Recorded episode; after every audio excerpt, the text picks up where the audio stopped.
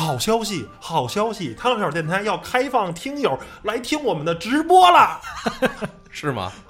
呃，太傻叉了啊！前面那个开场，呃，说个事儿，说个事儿啊，呃，正经点儿，正经点儿。呃，汤小电台现在成立啊三年多了，然后我们从来没有开放过我们这一个录音环节给大家，主要也是场地啊什么的，反正各个方面吧不太允许。然后呢，这回现在这个新场地呢，能坐个十个人吧，十几个人，然后还挺宽敞的。啊，这么一个环境，然后我们想，呃，有没有可能让听友们一块儿，然后呢，跟我们一块儿录节目，然后一块儿我们商讨商讨啊，关于汤水电台也好，或者是有什么，甭管您是喜欢汽车类节目，还是喜欢汤尔有话说啊，都 OK。我们算是跟主播见个面儿，然后开个分享会什么的。呃，地点呢，暂定这个德胜门附近吧，看看到时候我们安排一下怎么着。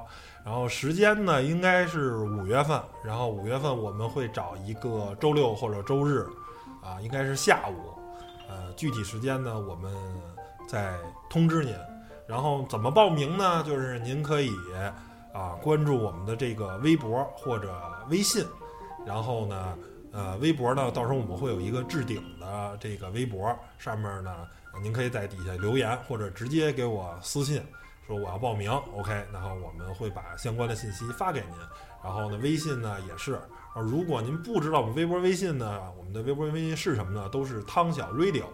然后呢，或者您实在不知道怎么拼呢，也不要紧。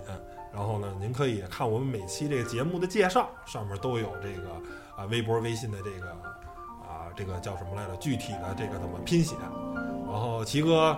看看怎么着能给大家带来点惊喜什么的啊，是吧？是不是给大家讲讲您这个付费的这个大数据课什么的？加棒啊，加棒！呃，凡是来我们现场参加活动的朋友啊，我们都会这个以诚相待啊，管大家茶啊，还有一些小的干果啊。啊，对，有吃有喝啊，有聊。你呢，斯蒂文？你拿出点诚意来吧。我来的朋友啊，一定给好好咱们拍段好视频。然后呢，弄段什么那个剪辑，回头我这边视频啊、照片啊，都是原片赠送给大家，是吧？啊，哎，留个纪念，留个纪念啊！对对对。然后甭管怎么说吧，汤尔电台也走过了三周年，回馈大家，呃，回馈大家，算是一个周年的小活动。然后我知道汤尔电台可能听友有不是北京的，然后天南海北的都有，那。这回真是没办法，只能先紧着。没关系，也欢迎来，欢迎来啊！就是那个呃，那个来钱火车票确实 确实报不了，报不动，报不动。然后啊，确实没办法，然后 算是一个周年的活动回馈给大家，然后跟大家组织一个线下的活动，呃，这个名额有限啊，大家这个欲速从不欲来从速啊，对对对，赶紧报名，行吧？那这个小通知呢就播到这儿，谢谢大家了啊。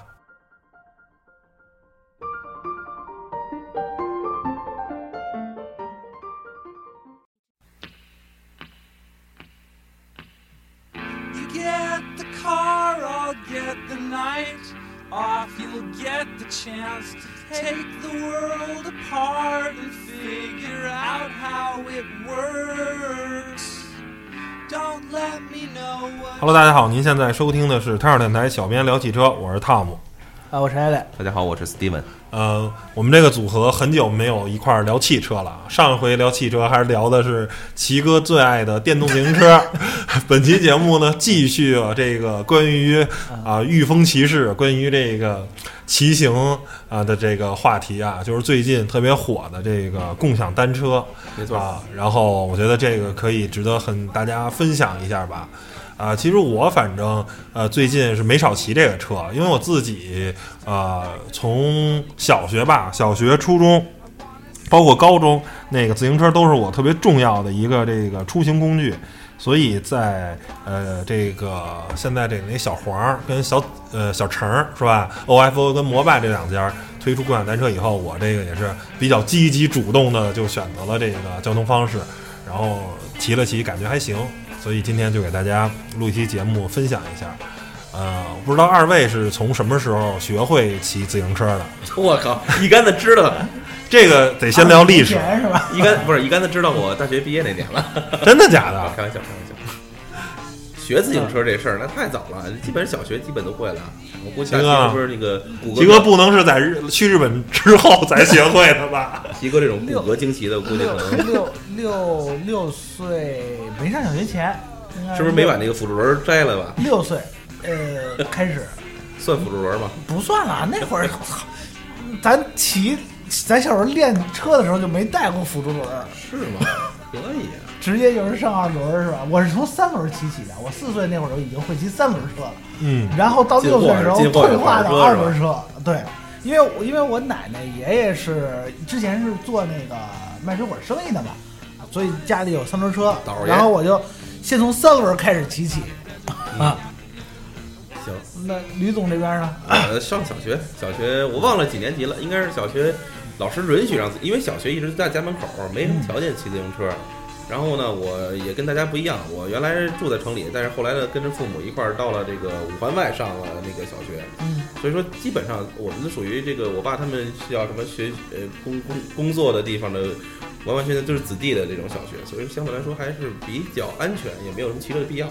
所以直到上了应该是小学几年级，近点儿，近点儿，近点儿。四五年级以后吧，四五年级以后，然后开始学自行车，然后自行车陪伴我一直到了我的大学生活吧，因为大学又在家门口了，大学也在家门口之后，就基本上就离自行车越来越远了，啊，骑自行车基本上是有过这么十几年的这个叫什么，呃，比较亲密的互动的阶段啊，我相信齐哥。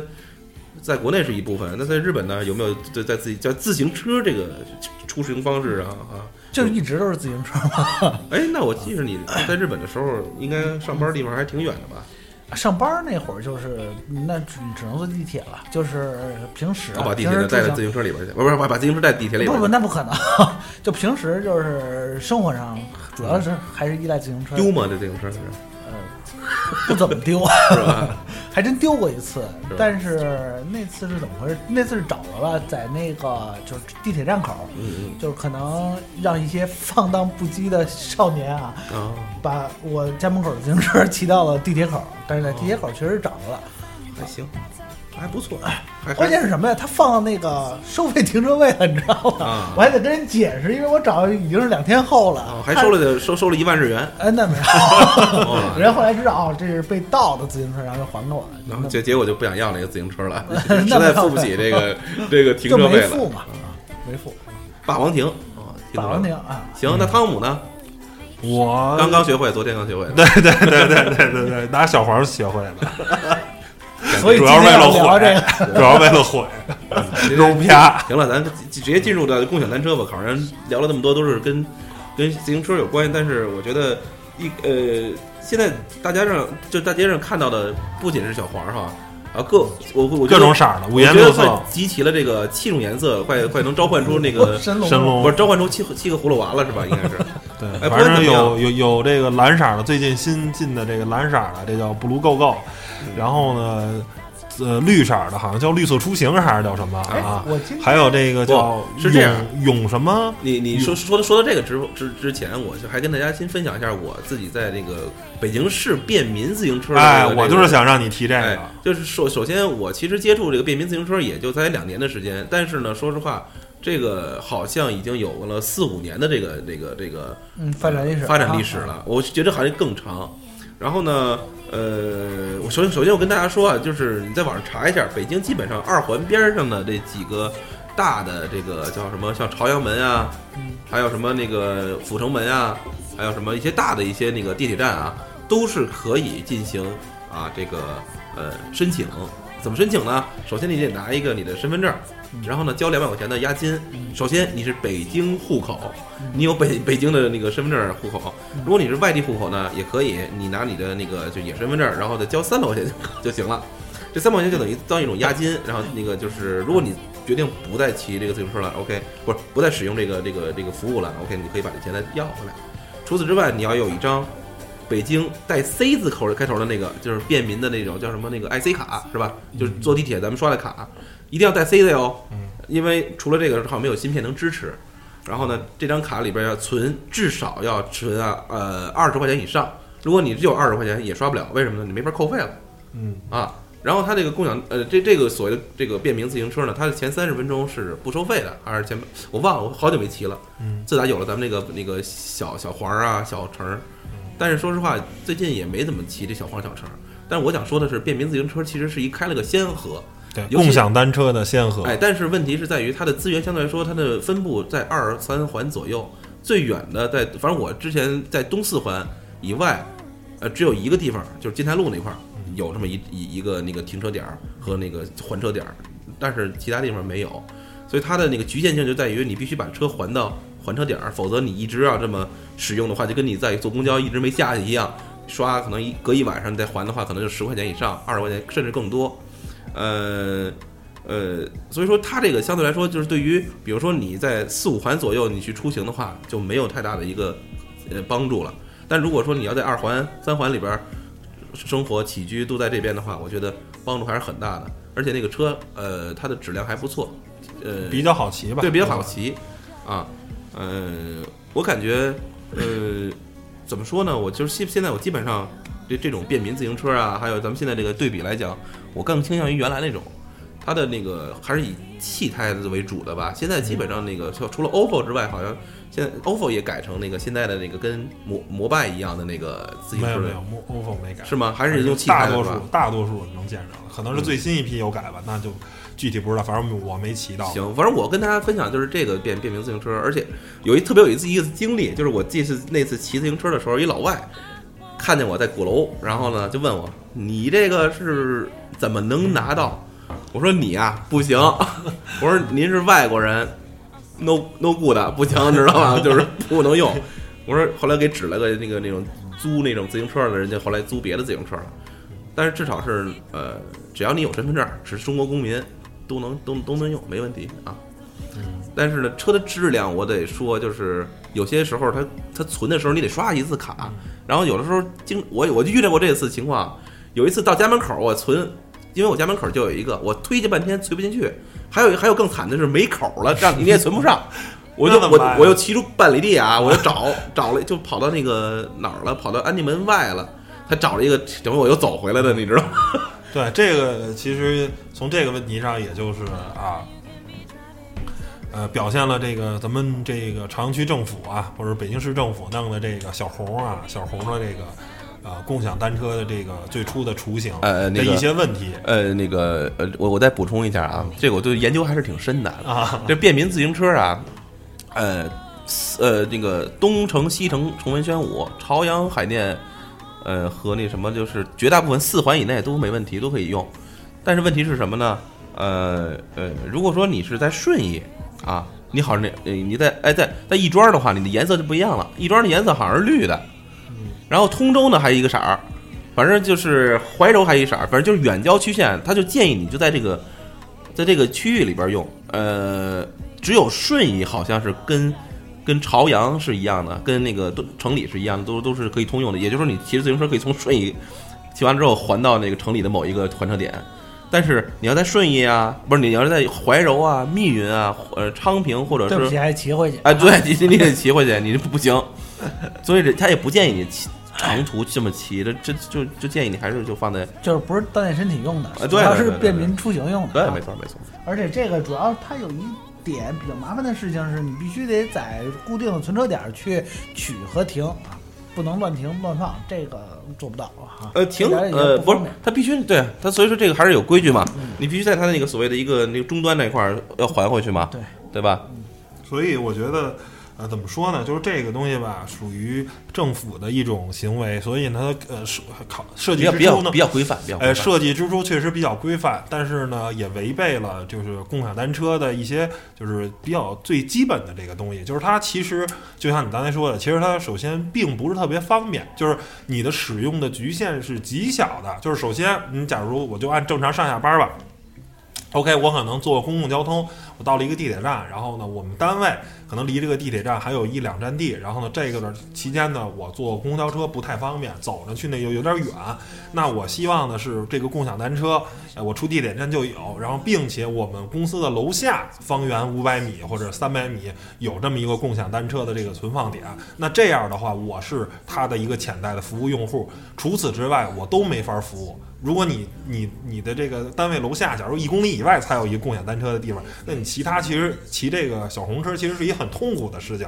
你或者呢说你这个地方吧，呃不太好存车啊，比如说这个像这种潮汐的现象比较严重的话，还不如腿上啊，对你，比如说你到那儿没有存车的地儿，反而这个东西成为了一个负担。所以这个东西就是说啊，政府是出于很好的心去做了这么一个东西，但实际上的效果呢，它的这种使用的限制是比较多的。没关系，我觉得我跟大家再补充一点啊，它有车锁啊，这个车锁呢，就是是可以让你就是在，因为可以考虑这个，不可能你每次骑完之后你马上就还到还车点啊。它车锁你可以随时锁，它你有有把钥匙搁搁搁兜里，然后呢，那个这钥匙平时是挂在那个锁那个大大锁上的。如果说你比如说啊，你去那地方它没有那个收费停车，那你就认了。嗯，比如你上班哟着急上班怎么办？找个电线杆子或找个什么那个栅栏，先先锁上，没事儿。你先把打把你的卡打了，把早点吃了，上午这班班都上的差不多了，顶多你一个小时一块钱吧，你花四块钱，花四块钱下中午下班的时候你再找去，再再找那个。不是你这个就就是扯吧？你看我本来是为了很方便，结果我还得为为此花四块钱，这四块钱很贵啊。但是他我但我只能说是这相对来说还算是个解决方案。我觉得这不是解决方案。你看，本来我是应该付他一块钱的车费或者五毛钱车费，我骑一公里或者两公里。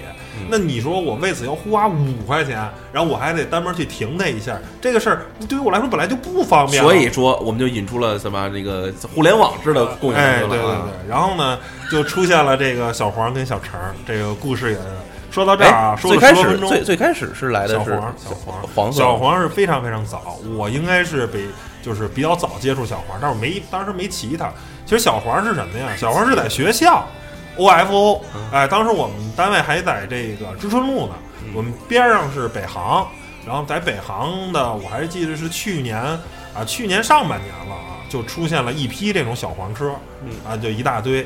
当然，当时好像是得用学生证才能去办，啊，就看见北航的很多学生们就骑着这个小黄车。当时我们还很好奇啊，研究过一下它，等于是这个小黄是非常非常早就进入了这个。这个市场，不过呢，是主要是在这个校园这块儿。后来呢，等于是这小程出来是等于就是啊，今年下半年嘛，年底年初的时候，这小程车就一下就出来了，然后就开始走进这个啊，这个咱这咱这个路边了。然后呢，这小黄一看我这光在校园弄也不行啊，就马上跟进，两家这个皇城大战就算正式开始了，叮了当啷打的还挺热闹的。呃，这两家公司其实使用啊。呃，主要是主流派就是这两家公司，当然还有 Blue Go Go 啊什么的等一一大堆新的这个啊，但是基本上都是这延续的这两家的思路。这两家公司呢，呃，根据这个这个就是不同的创始人，他们选择了完全两条不同的道路啊。这个摩拜的这个这 CEO 啊叫胡伟伟，这个姐们儿呢原来是干汽车媒体的。所以呢，她这个对整个这个产品的调性啊什么的把握的还是比较准的。等于摩拜一出来呢，它其实是没有投广告的啊，纯粹都是靠用户的口碑自我传播。就第一代摩拜是一个实话实说啊，是一个挺黑科技的这么一个车。你看这车，首先就很有设计感，很漂亮。这辆车停在哪儿就感觉很小资啊，就让你有欲望去想试试它。然后这辆车的。当时使用这种无外露的传动链条，然后呢，说是里好像是使用了传动轴传动，然后呢，并且这个车还有电子锁呀、GPS 芯片，啊，就等等啊，包括这个防窥器的轮胎，这基本上没有任何一个当时啊你能见着的市面上的自行车是这个样子的。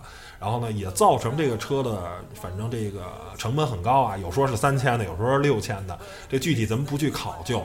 我觉得不管是三千还是六千，这个数呢都是有很大水分的，因为大家都知道，一个像捷安特的一些顶级的自行车啊，运到非常高级材料的车，也就这个价。像它这个车，我个人认为价格绝对不会达到这个样子，呃，实在是有点扯，有这个。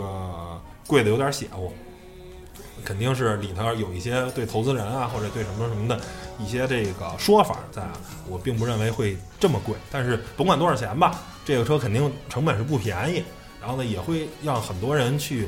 就是无偿的，就就去帮他去宣传，说，哎，你看这摩拜多酷啊！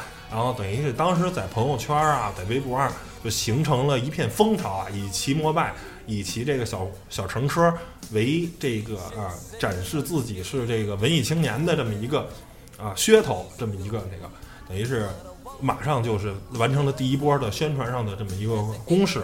然后，但是这个车呢？最大的问题啊，我是我不是第一波骑的，我是前一段时间才才骑到这个车，就是 这辆车太难骑了，我特意找了一辆那个摩拜，因为对摩拜的最老的，它现在的那摩拜叫摩拜 Lite 吧，就是新新一代的是用链条传动的，它这最老的那台太难骑了，特别特别沉，而且还有一个问题就是北京啊这个路啊其实是不是特别特别好，然后呢有很多那种坑洼，包括有很多减速带。就那辆车通过减速带的时候，其实是很可怕、很致命的，就基本上是没有减震。其实，因为自行车不像汽车，汽车是有悬架减震这套机构的，它能帮你过滤地路面上的这些震动。而自行车的这些震动，更多情况下，一般的自行车不是全部都靠轮胎，靠轮胎你没有，它是相对来说轮胎的气儿，呃，去挤压这个轮胎的这个。这个这个受力，然后呢去吸收一部分震动，而那辆车是实心胎，基本上没有任何的减震，就咣咣的硬到不行了。我大概骑了有半公里吧，我就崩溃了，没法骑。哎，对对对，完全完全受不了，直接放弃。痛风的地方转移了，转移到那个股骨头了。然后就我就放弃这车了，呃，就大概是这么一个情况。然后呢，OFO 呢是完全另一套思路，就是 OFO 的车最起码啊，就是现在有很多开始介入电子的这些东西了，但是它最初的那批车用的是最原始的这个机械锁，而且只有一组密码，所以呢，这个车既没法定位，然后也不支持 GPS 的这个啊，所有什么什么定什么远程开车啊、预定啊，所有东西都不支持。但是它有一个最大的好处，就是这辆车的造价成本奇低无比。非常非常的便宜，所以呢，如果拿到同样的风投的话，等于一个等于 OFO 可以买更多的车，铺到更多的地方。所以呢，这个因为这个创始人我忘了叫什么名字了，是一个 IT 男出身，他就是用最简单最暴力的方法，然后呢，迅速的铺了第一波。等于我刚开始是注册的 OFO，我同事嘛，一天中午去吃午饭。我们决定去离公司大概两公里以外的一个地方吃午饭，开车肯定不值当的嘛。然后呢，选择了骑 OFO，我也是在那时候注册了 OFO，我就骑着这个小黄车去。然后呢，OFO 呢，因为没有以上的所有的东西，所以呢，很多人是怎么办呢？有时候就根本就不开锁，直接就去这个叫什么来着？直直直接就是这个。啊，尝试它锁没锁上，因为有些人是不锁的，直接就摁开就能摁开，或者说是反正甭管怎么说吧，或者有人可能刚骑，当时已经 OFO 和摩拜已经开始这个打价格战了，已经开始就是不收费了，就可能刚骑，哎，一分钟两分钟我就直接选择锁车了，然后因为它也没有升核芯片，我接着往前骑就好了，我也不计费，所以呢，等于说它在设计之初呢，就设计出来了各式各样的 bug。就让你去做一些不好的这这些事儿，但是呢，最重要它赢得市场，还而且还有 OFO 有一个最强的地方，就是 OFO 故意的，你的意思？它对，它是故意的。OFO 还有一个最强大的地方，它确实好骑，因为它车没有那么多复杂的东西，而且它用的是传统的充气胎，就跟家里的自行车差差不多啊。而且 OFO 还出过大轮的，出到二六轮的，所以它确实很好骑。然后呢，最起码吧，在呃二月份吧，二月份。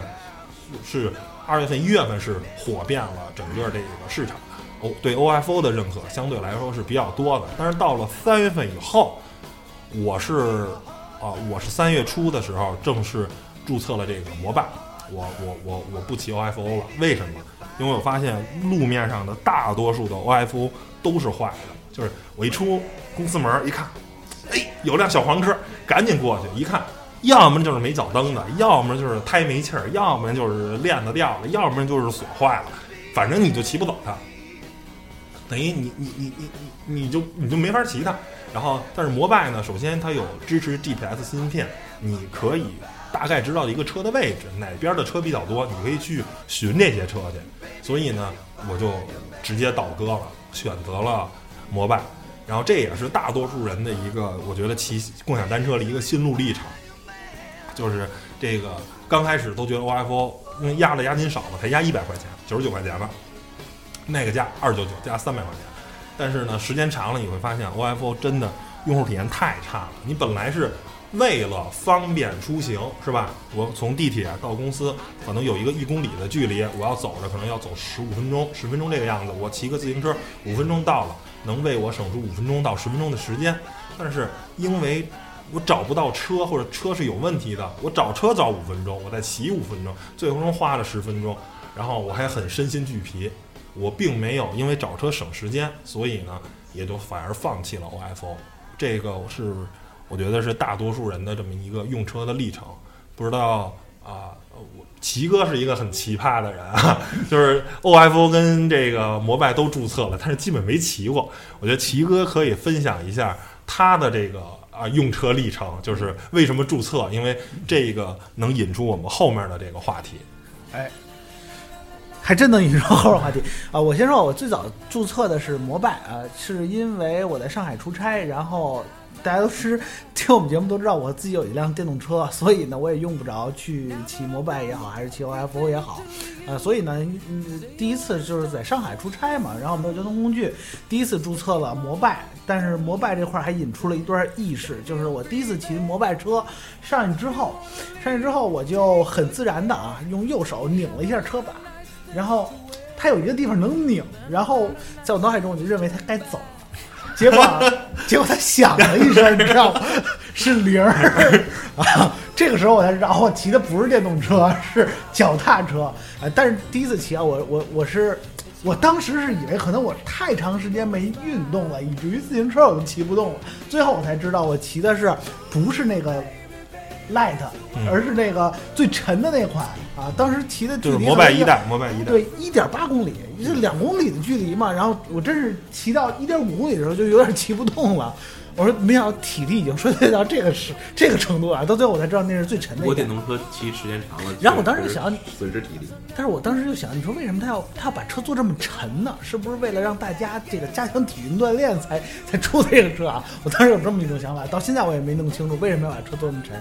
然后回来之后呢，啊，我又注册了 OFO 啊，然后回北京之后，我这个两个注册的这个 A P A P P。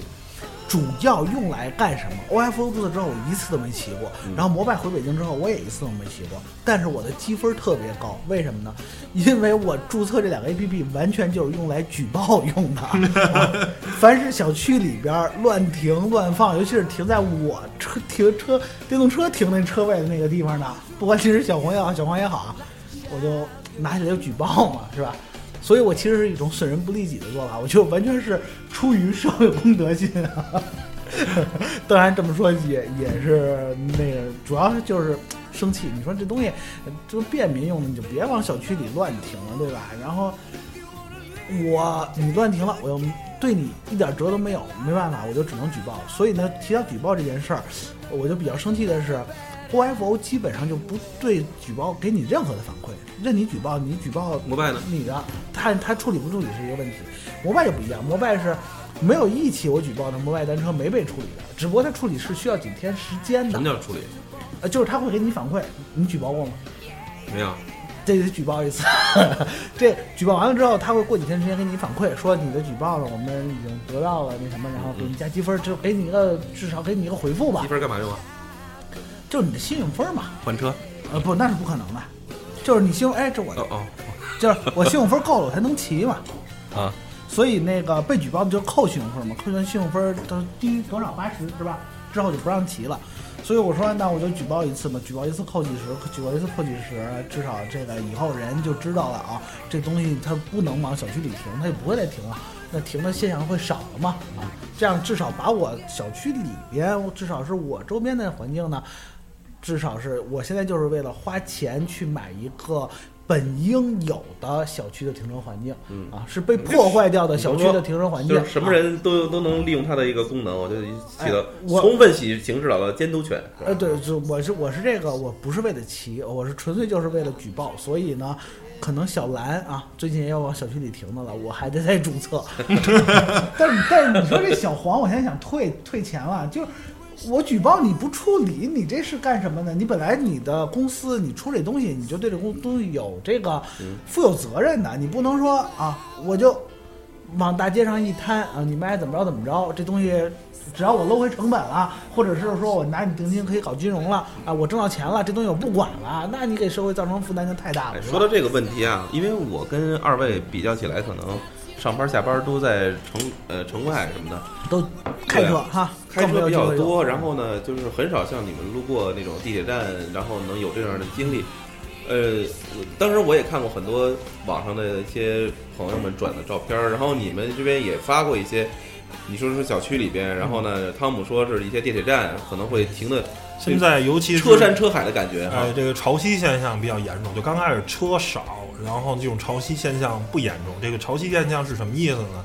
就是说，像北京有些地方吧，是大的这种公交枢纽站，那大家呢每天白天早上呢会把车骑走，然后晚上下班的时候呢会把车从周边的这个写字楼啊什么的工作的地方纷纷骑到这个公交车站或者地铁站，呃，去把这个车存到这儿，然后呢，啊、然后再走。这个在望京的地铁站，或者说是在好像国贸那边的公交车站，我们都看到有时候。啊，反正在望京那边已经停到马路上，就几百辆吧，几百辆这些，甭管是摩拜、OFO 还是小小小蓝啊、Blue Go Go 什么的，停满了。然后呢，这个写字楼周边啊，对，然后这个这个国贸那边的公交车站也是，甚至已经阻挡了公交车正常的行驶了。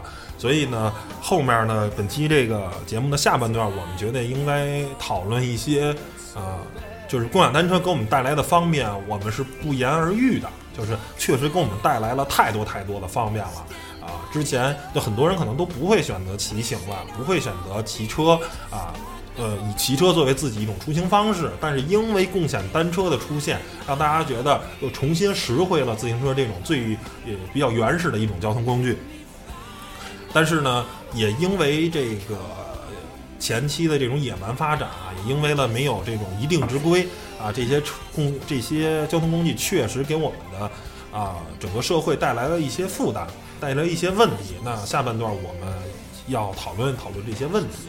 首先，我觉得就是这个啊乱停乱放的这个啊这个问题，就是刚才说潮汐现象也好啊，包括有时候随便停啊什么的这些，呃，我不知道二位你觉得有什么好的解决方法没有？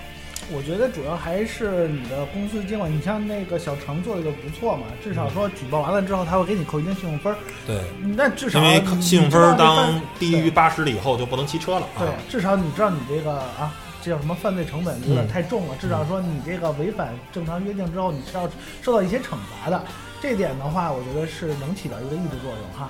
嗯，嗯那李勇那边，你说到这个呃小黄，或者说是其他的一些没有这种高科技含量的这个呃，其他都有，就小黄没有。啊，像补录购购什么的都是也加了哈，逐渐。的我觉得逐逐渐他也意识到这个问题。但是问题是，你看啊，你在公交车站，你停了上上百辆车，即使是不是小黄小程也一样。甭管骑什什么车吧，反正阻碍交通是对啊，那那必须的。其实这是一个公德问题，嗯这不是说这个就是，呃，不是这个公司，我觉得能能左右这个事情。其实我已经设计出很好的一个方式了，还有一种叫法不责众嘛。你想，我你有一一百多辆，一天就在就那儿，因为你看，如果是你的话，可能你也会选择。我我只能说这样做不好，但是你你也是很着急的时候，你啪就停在那我觉块儿。得，呃，怎么说呢？这就是呃，一会儿还会讨论到中国人的这个素质的这个问题，因为不光有乱停车，还有毁这些车的问题啊，这是我们啊一会儿再讨论问题。所以我想现在现在我已经，反正今天早上骑这呃，今天中午骑摩拜过来的时候啊、我发现摩拜已经推出了这种叫做红包业务。红包业务是什么？它可能就会针对一些啊、可能呃这个这个自行车集中的地区，或者这些这有一辆自行车长期没有被人动的时候，它推出红包，就是你扫这些红所谓的红包自行车，骑行十分钟以上。会得到一到九十九元的充值服务，就是人工的去通过一些游戏式的这种奖励，让你去帮忙去挪这挪开这些车，让这些车重新获得一个更合理我的经常会收到，我。经常好会收到这个这个这个微短信嗯提醒，因为我注册完之后他会有短信，我好像哦我不会从来不会不会去看的，因为跟我也没没没没关系。但但是呢，我能感觉出来他是在搞这个东西。首先，呃，首先是鼓励你去去骑，然后呢已，经连续好几个星期没要过钱了，我我我住骑了有三个星期了吧，没要过钱，永远都是零零元零元零元，一直在在鼓励。首先鼓励你骑，第二个呢就是现在流动性嘛，鼓励它的流动性。嗯对，第二个就是呃，官方的推出一些这种刚才说的一个红包自行车这种服务，让你赶紧去帮他啊，人为的去挪动这些长期没人动的车没错，我啊这个是聪明的表现，对。对然后，但是我第二个问题呢，我觉得就可持续发展。说实话，这是对对对可持续发展。。然后第二个问题，我觉得就来啊、呃讨论一下国人的这个素质，就是啊不光是这个乱停乱放的这种现象啊，还有这种就是啊有那种啊网上有很多视频啊，比如把这个车。啊，锁上啊，或者说是还有一个更恶劣的，直接给扔到河里了啊。对，那这属于两种，那个锁上那是想据为己有，然后扔了的那个是要越扔了的也分成两种，一个呢就是为了啊那个就是发泄，还有一种呢纯是为了那个博眼球啊，对对为了那个。然后还有这个，后来有网友拍了个视频嘛，就是剪那些链子，然后但是那个可能看出来有一定的表演痕迹。不过啊、甭管他是演的还是真的吧，反正我相信国人能做出这个事情，就是觉得嗯，国人的这种啊，就是对于这种啊啊这种新兴的这种经济形式的。反正就是，我觉得是一个说难听啊，真是一挺傻叉的一种行为。就本身啊，啊，我不能说是 OFO 或者摩拜到底有多高尚啊，他们是商人，他们是为了赚钱。我觉得，但是在赚钱的同时啊，在商业的同时，他们确实为这个社会贡献了一些更正能量的，确实为了为这个社会贡献了一些好的方面，确实让我们的出行更加的绿色，更加的方便。对，OK，那我觉得大家应该去啊。维护着这么一个更好的游戏方式，然后呢，让让这我们的出行应该去去去更好。你去说你甭管去据为己有啊，还是毁这些车，我觉得这个真的是一个挺可耻、挺不要脸的、挺混蛋的一种做法，真的是我觉得是一个挺傻叉的一种行为。嗯，现在但是我觉得好像也没有特别好的方法制止他们，因为中国人天视频里边好像警察不是把那哥们儿给给给给逮着之后，还给他拍照取证吗？其实我哦那是另一个，那是另一啊，个。甭管怎么样，我觉得这个锁车也好，或者这个，我觉得立法嘛，你首首先，首先我觉得有这样的公司，公司它的主要的目的，我跟你甭跟我说什么，我是为了绿色出行，为了环保，为了什么更高尚的事业，你们不就是为了挣钱吗？嗯行，那首先呢，制制约那个你这公司出相出相应的这个这个叫什么？呃，管理规则是吧？哎，游戏规则。同时呢，我我也你如果弄得好的话，我还会奖励你，会给你一些税务上的那个优惠啊。但是就就就需要需要呃工商部门需要一些公安部门或需要一些就是那个公叫什么咱们现在城管部门联动去做这个事情。当然也可以说啊，从国家的法律层面，比如刚刚开完这个大会，不知道有没有在这两会上会对这个新的这个新生的这种啊共享单车这种现象进行这方面的一些那个那个规范啊梳理，我觉得鼓励疏导，我觉得这是很好的一个，而不是说最担心的是什么呢？就是说有那个正拍脑袋出来啊，你看看弄那么乱，北京这块儿弄那么乱，天子脚下，或者说不管咱不管哪儿吧，一纸文件啊，不许咱玩了。那呃，倒是那倒是没有。嗯我们前一段时间出了这个西城区吧，有十个地方是有共享单车禁停，但是那个十个地区都是比较敏感的，比如说长安街沿线呀，啊，类似于什么啊什么什么公园啊，或者是比较敏感的地区，那个确实可能不光是共享单车不允许停，就算普通老百姓自己骑的自行车，可能在那些地区也是不允许摆放的啊。我觉得这个倒是啊可以理解。呃，政就是中国政府啊，在这个方面就做的挺好的，就是对于社会上的啊互联，尤其是互联网经济一些新鲜事物，它刚开始是采用这种默许行为，就是你先干着啊，当发现有问题的时候，我们再指导指导，再管管，实在不行再刹停。哎，它是刚开始比较开放，从滴滴这个方面我们就能看出来。OK，如果你能走到一个良好的线路，然后走到一个相对更好的方向发展的话，那政府当然是很乐意于于此的嘛，对吧？嗯，其实我觉得啊，就咱们讨论什么素质什么的啊，其实我认为，哎，这个东西不好说。就是你你说这个出现问题了，然后你说素质怎么样怎么样，其实那其实就只能是逞口头之快嘛。这所以这个勤扫六合，主要还是在立法跟执行法的法规的能力上。呃，现在我认为有这么一个问题，就是你政府的这个执法行政能力，它其实是有一个极限的，就是说现在有很多新兴事物可能出的太快了，以至于这个政府的监管跟不上，会造成这样。那这样的时候应该怎么办？就是你必须得要求这个出这项服务的公司自己本身承担更多的我管理责任？我觉得像大齐那种，就是就是以后你有这种叫什么反馈意见，这意见必须要保存公司一年，而且当然一年之内啊，我们要查哪些 case 你 close 了，是真正解决了。比如说你对投诉一个，那投诉一个他就是查查查有此事，那你就该罚那个之前那个用车那人就该查对就罚。，所以我觉得啊，就是公司你去管你这项服务，然后政府呢去监督你公司管得好不好。嗯你不能说所有的东西非得让政府那其实政府到最后，到最后如果要说政力府管嘛，很多事情。要说管哪件事儿要要强制执行的时候，那对整个的产业其实是一个毁灭性打击。要不然就是我根本就不让你干了，是吧？要不然就是那为什么就是说大家不能去啊？我没有想干，我没有想享受这个服务，那你公司你就应该承担更大的管理的责任，是吧？然后政府呢是监督你公司管理的好还是不好，你别非得让政府到最后说啊。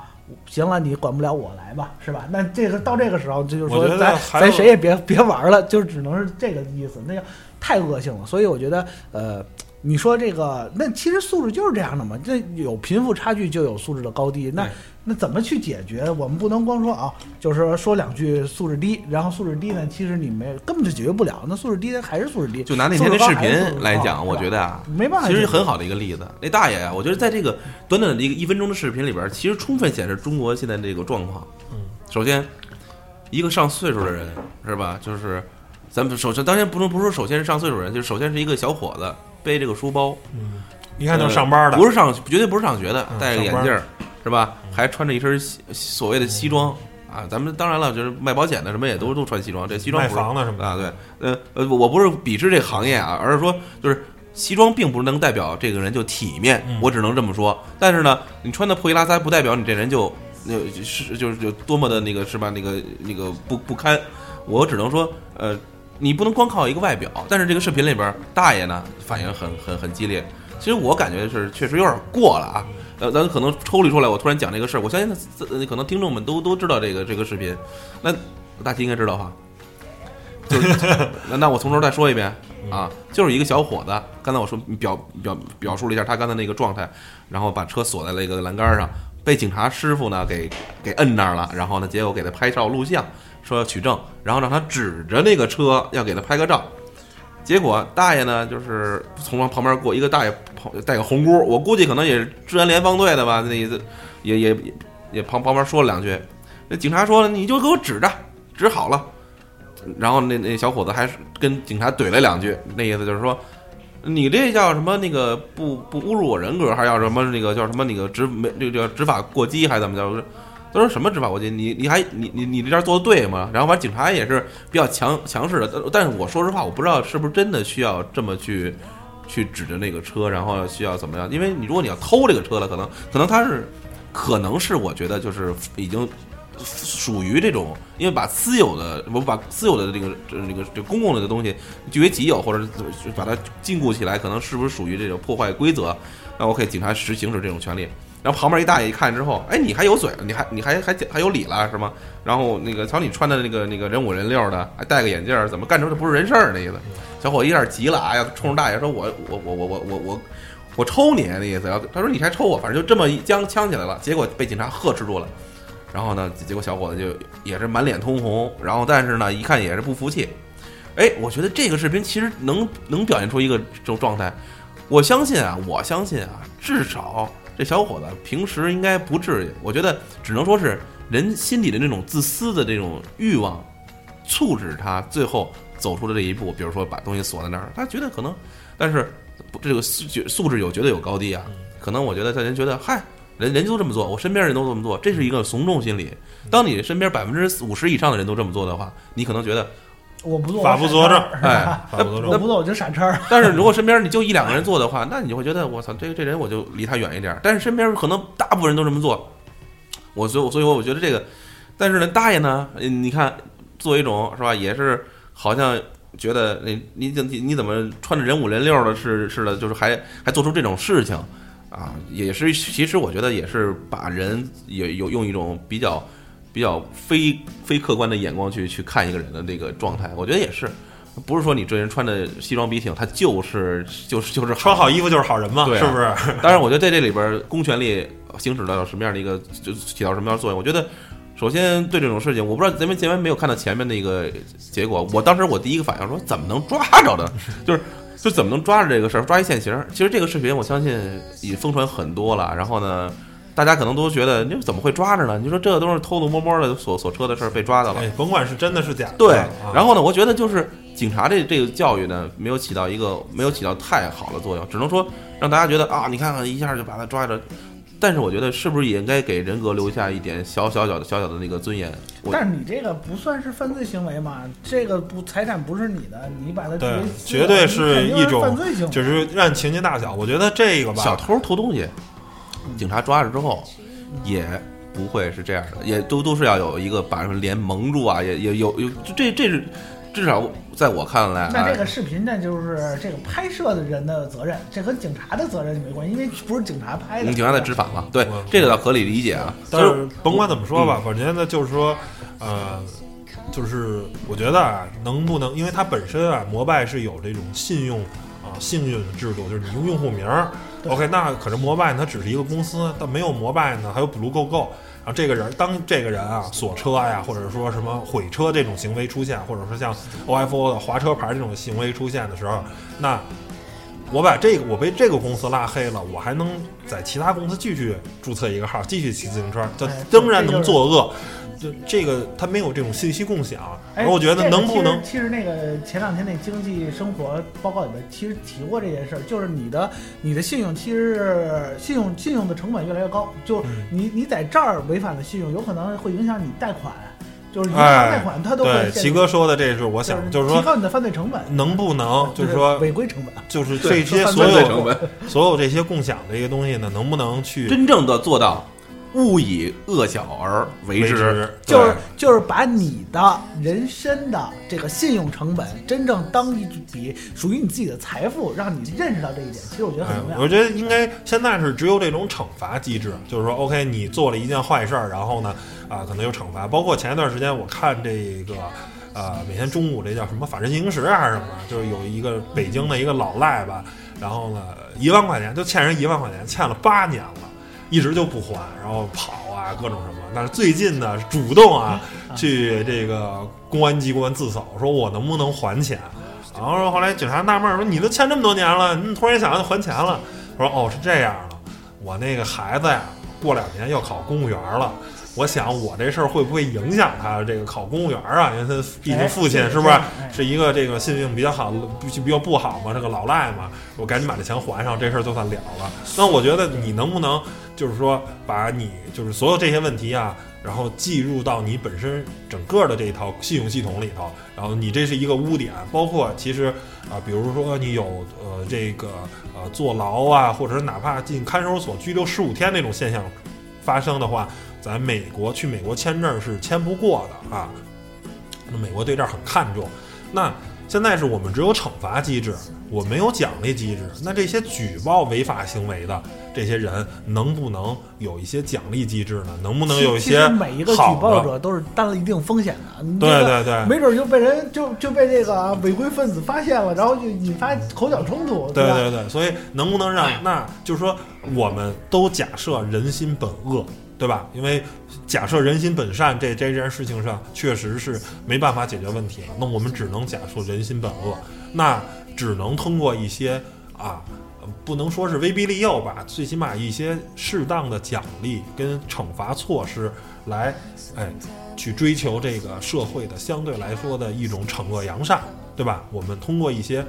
不是那么、那么、那么阳春白雪的东西来实现一些阳春白雪。其实我觉得，就是你在什么素质什么，其实我早已不相信任何事情你可以依靠什么别人的自觉性去解决，必须得有监管的方法。还有这个，我姐分享一个我自身的经历，就是在日本那会儿啊，我我自己有一个有一个车，有一个摩托车，摩托车，然后我转让给别人，就卖给他了。卖给他之后，他给我钱，给完我钱之后呢，需要有一个就是就是登录的手续需要转转让，就是去摩托车管理部门对，去管理部门需要把这个登录手续重新变更一下，过户呗，嗯，过户就是就咱们所说的过户嘛。但是那个人他就一直就不理了，就我交完钱车归我了，然后别的事儿我不管了，你知道吗？我给他打电话不接啊，之前还是好朋友，然后我还就是中国人中国人嘛，就是中国人和中国人之间，然后我还是我还是打折卖给他的，就一个过渡手续，然后就不不理你需要他，花钱吗？然后你就找不着这个人，不需要花钱，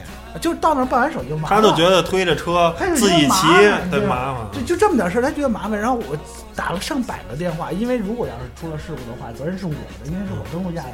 然后就找不着他觉得挺合适的呗。然后最后最后怎么办？最后我只能说，那好，那你不跟我过渡啊？然后我就发了一个邮件给他，我说，那我明天我就去报失嗯，啊。然后当天他急着找的我，他说，这个管理部门六点下班，咱五点半还来得及，你跟我赶紧去。你就到这个时候，你你是你相信朋友之间关系什么的，这都白不是这扯啊。这就你，就我到那个时候我就明白，你必须你得有一定的手段，你去抑制什么朋友？这这在在日本还能你甭管是你不是朋友这种事友，情你就算是一个你在北京 花钱买一二手车，对吧？对我这一手交钱一手交货，这车你不过户，这玩意儿是吧？最后怎么解决了？就这么解决了。那就解决了。那当时你没跟他说因为他就意识到了，哦，这东西我如果包失的话，责任是我担，所以你一定就，我觉得你要那他之前不知道吗包括是社会上某种行为，揣着明白装糊涂吗？这不属于还觉得就方是不是以后也就没再联系过呀？那就这这 这还联系什么呀？对这就是就是说啊，就是说这这小到个人关系，就大到整个社会的一种行为，几个交交友你根本交友不你根本就没有办葩法，各种奇葩，各种奇葩了。就是你根本就没办法说靠一种口头约定你去约束，不可能，你必须得有这样的奖惩规则，公司承担一部分责任，社会承担一部分责任，这个东西才能有可持续发展的可能性。呃，一旦说到政府说强制执行的时候，那大家谁也享受不到这个服务。就在在我们看怎么去完善，就是我觉得摩拜这点其实做的挺好，你就是信用积分嘛，就是让你知道你的你的违规是要付出一定的成本的，而且是我找得到你这个人。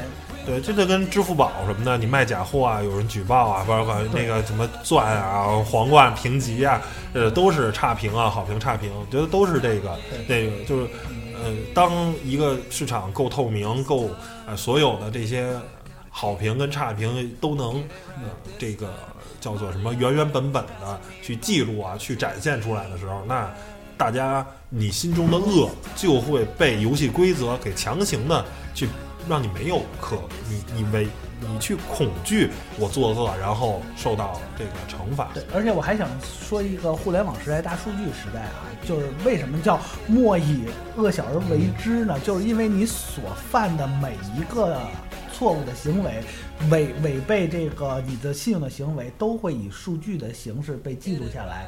数据的形式记录信下来的信息是永远存在的，不会说因为时间的流逝而消失。这笔账就看以后怎么算。也许你今天一次违规的停放会影响你将来重要的贷款，或者说影响你的子孙去上某一个学校，这都是有可能的。因为数据，只要是这个数据资源，这个政府要求共享，企业是必须要共享的。嗯，啊大数这大家据知道以让道德更完善。哎呀，很好，我觉这得这又 呃 一下提高了这个拔高了事业有点拔高了，拔我拔高拔高，达到了这个 营销的目的，我靠！但是大数据它就起到这个，所以大家都有这个意意识，说我任何一笔只要通过互联网被记录的行为，都是有记录的，大家知道这一点就行了。那么怎么才能让自己的大数据变得更更清晰呢？就是不是比如 可以听网易云课堂的那叫什么来着？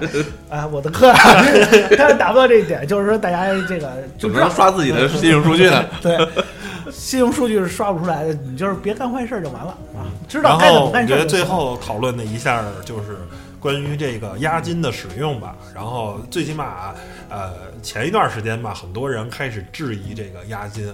然后说啊，这个这么大笔的押金是干嘛去了？然后 OFO 跟摩拜两家其实根本就不是个共享单车公司，是一个互联网金融公司。哎那其实然后你的钱到时候你退的时候给你就完了嘛，你管那么多事儿干嘛？对，我觉得这个怎么说呢？就是说，那你享受了一个方便的这个服务了，然后他这个钱还能退给你，你就我个人、啊、你就别操心人家怎么挣钱了。哦，对我我个人就是觉得你你这个事儿呢，就先别管了。那你那你不能什么好事儿都让你挣了，是吧？对吧？你你这儿享受服务，你还不想让人挣钱，这有点过了，是吧？就是你甭管怎么说吧，他可能逻辑有有问题，逻辑有问题。不是，确实啊，这个如果是一个经济学家或者是一个啊这个什么来着从业人员去可以可以去质疑他这个这个事儿啊，但是我觉得你一个用户没有必要为这件事儿去去太过劳神什么的，那那是吧？这些东西其实你相当于是说什么呢？我 OK，我确实是三百块钱我给你了，三百块钱一年的，你说一年搁在支付宝上的利息有多少？不过也就是百分之四五而已嘛，那你也就是十几块钱、二十几块钱，但是你换来的是什么呢？换来的是你在任何的大城市随时都可以享用自行车这种服务，对吧？那你们俩其实是相当签订了一个，呃，我觉得是挺好的这么一个契约精神啊，签订了一个契约，你付了一部分钱，就是试想一下哈。还存了钱，都有人这么无耻的去开始对这些自行车啊做出很不好的行为。那如果不压钱的话，我觉得这种恶的行为可能会更多。哎，其实毁坏自行车，我要有一个说法，就是毁坏自行车是那些就是嗯跑黑车的，就是也有也有，哎对这抢了他这个确实，们生意了，这直接是利益冲突。对还有拿大锁链直接给锁一排的，还有把车落落成山的，这好像是确实有。那我觉得，你抢人生意了，人活不下去了。后那呀，我觉得是这样，把视野放得更更更开一点。呃，咱们这数据统计不出来，嗯，那可能也也也有反媒体正过分的那天过分的那个炒作的这个，不能说炒炒作，这事儿没有什么炒作，就是说，呃，曝光的越多越好啊。但我想说的是，就咱正常的社会里边儿，每天也有死人的，每天也有这个就是刑事案件，也有这种盗窃、偷偷偷偷盗、抢劫，什么都有。就自行车只是反映了本身这个社会的人性的这个一个不足的不不好的呃，一方，就真实的情况而已。我觉得，我觉得，直到如果那有一天这个车都一点事儿没有放在那儿，那我觉得也有问题。那也也就是是吧，也也就也也也有问题。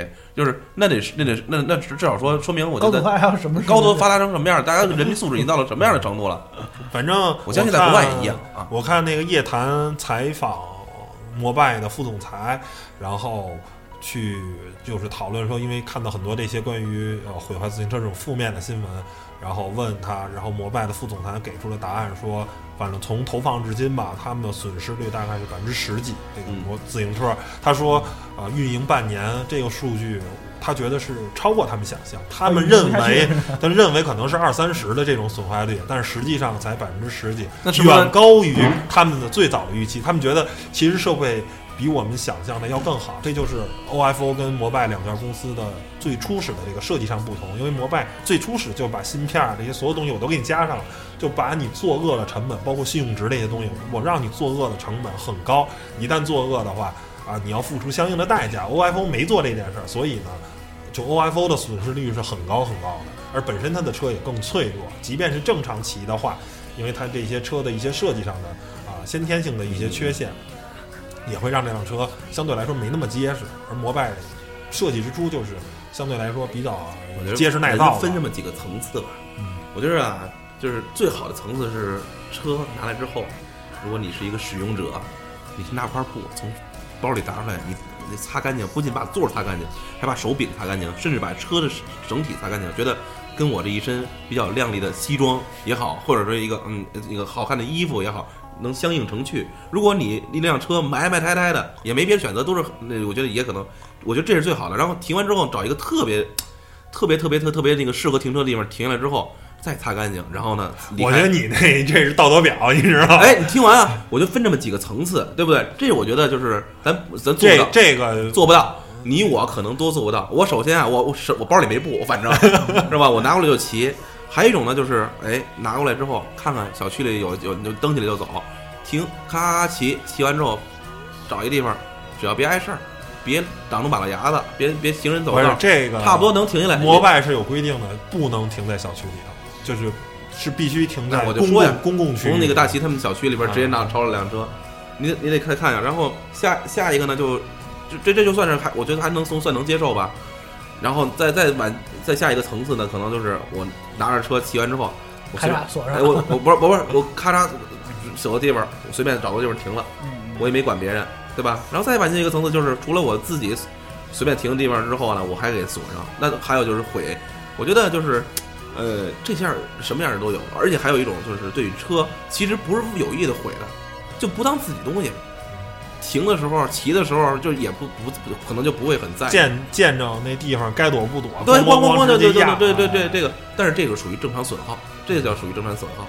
你不能要求一个人就是道德程度像刚才我说的第一种似的，那个见着马路牙子就就有就就有个坑不行，我得搬起来过去哎，这别人的不能给公司添麻啊！对对对，这这我觉得你在日本我估计也到不了这程度啊，我个我感觉啊，你这即使是这样，所以说你要考虑到进去，就是呃，就是什么样的人都有。咱们防的是哪种？就是最恶的那种，是吧？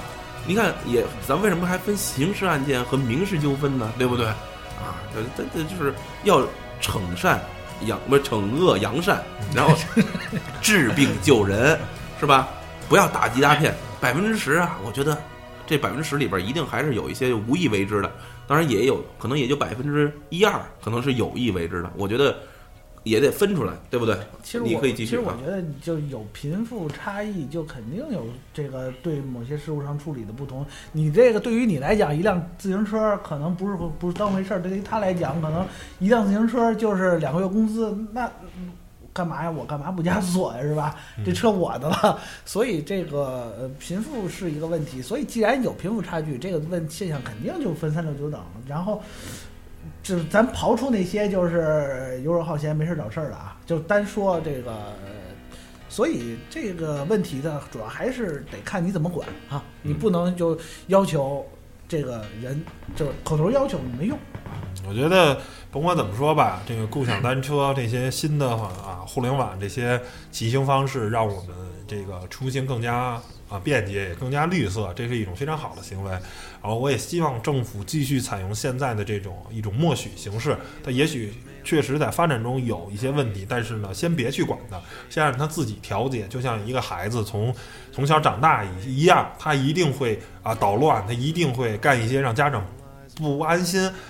不爽的事情，但是你不能把孩子就给掐死了，是吧？你要包容他，他会生病，然后呢，当它不断不断的一代一代叠啊叠加进化以后呢，呃，我觉得它会有一个比较好的啊发展的未来的方向。那就得看它能不能正常发展了，就看嗯咱们这个经营能不能承担，经营者能不能承担更多的责任啊。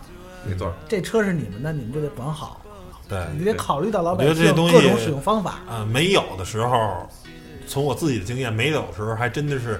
哎，想骑一辆赶紧骑上，但是当看到这种潮汐现象的时候其实都是是真的是成灾吧，甭管是对汽车还是对行人来说，政府应该都是灾。支持这样的这个这个这样的创新民间的创新就是应该把整个的资就是社会资源集中起来，而不是一味的由政府去去出钱去做这种。关键他们自己做的时候，他因为政府行为嘛，其实你做的不会很好，因为这一定是市场更有活力嘛。就是那小红车，没错他做的就不尽善尽美嘛，就用着就不是很爽嘛。不是，但是我要住二环里边，我觉得挺挺好的。不是，那你二环那。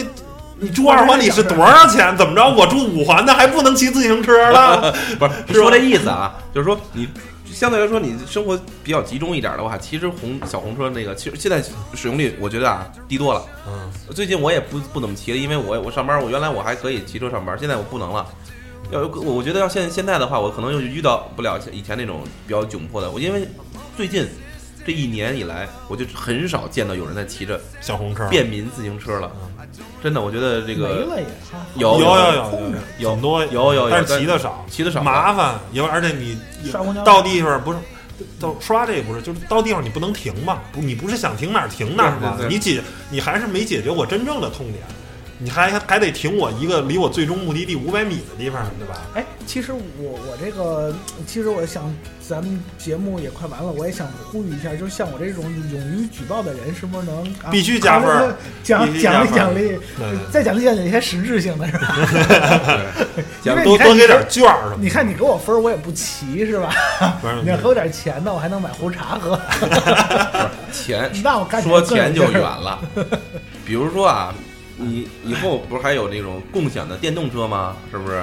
还有共，就是你可以选在这个系统里边儿，你想选哪种那个那个方式，万一哪天积分出电动自行车了就叫信用积哎，分儿。现在有电动自行车啊，是啊就是那个不是共享那个。不要把它换成钱，就把它就变成换信用积分儿。比如说你之前哎，我啊贷款跟胆儿都可以贷了，是吧？可以打折呀，可以打折。你信用积分达到一万积分是吧？国航里程似的，你就可以可以一个少一个少一个折扣。比如说你原来银行必必须的，银行不管这个就必须给你这那那国家有能能玩到这这个我觉得高是吧哎，？我就我就期待着这种啊奖奖励的时代的到来。这样的话，这人性的善一面大家都会看到。然后国国家那边出台政策就是买房政策又不让买是吧？两头堵你。行吧，行吧，那谢谢大家收听本次节目关于共享单车的，谢谢大家了，拜拜，拜拜。好，好，拜拜拜。拜。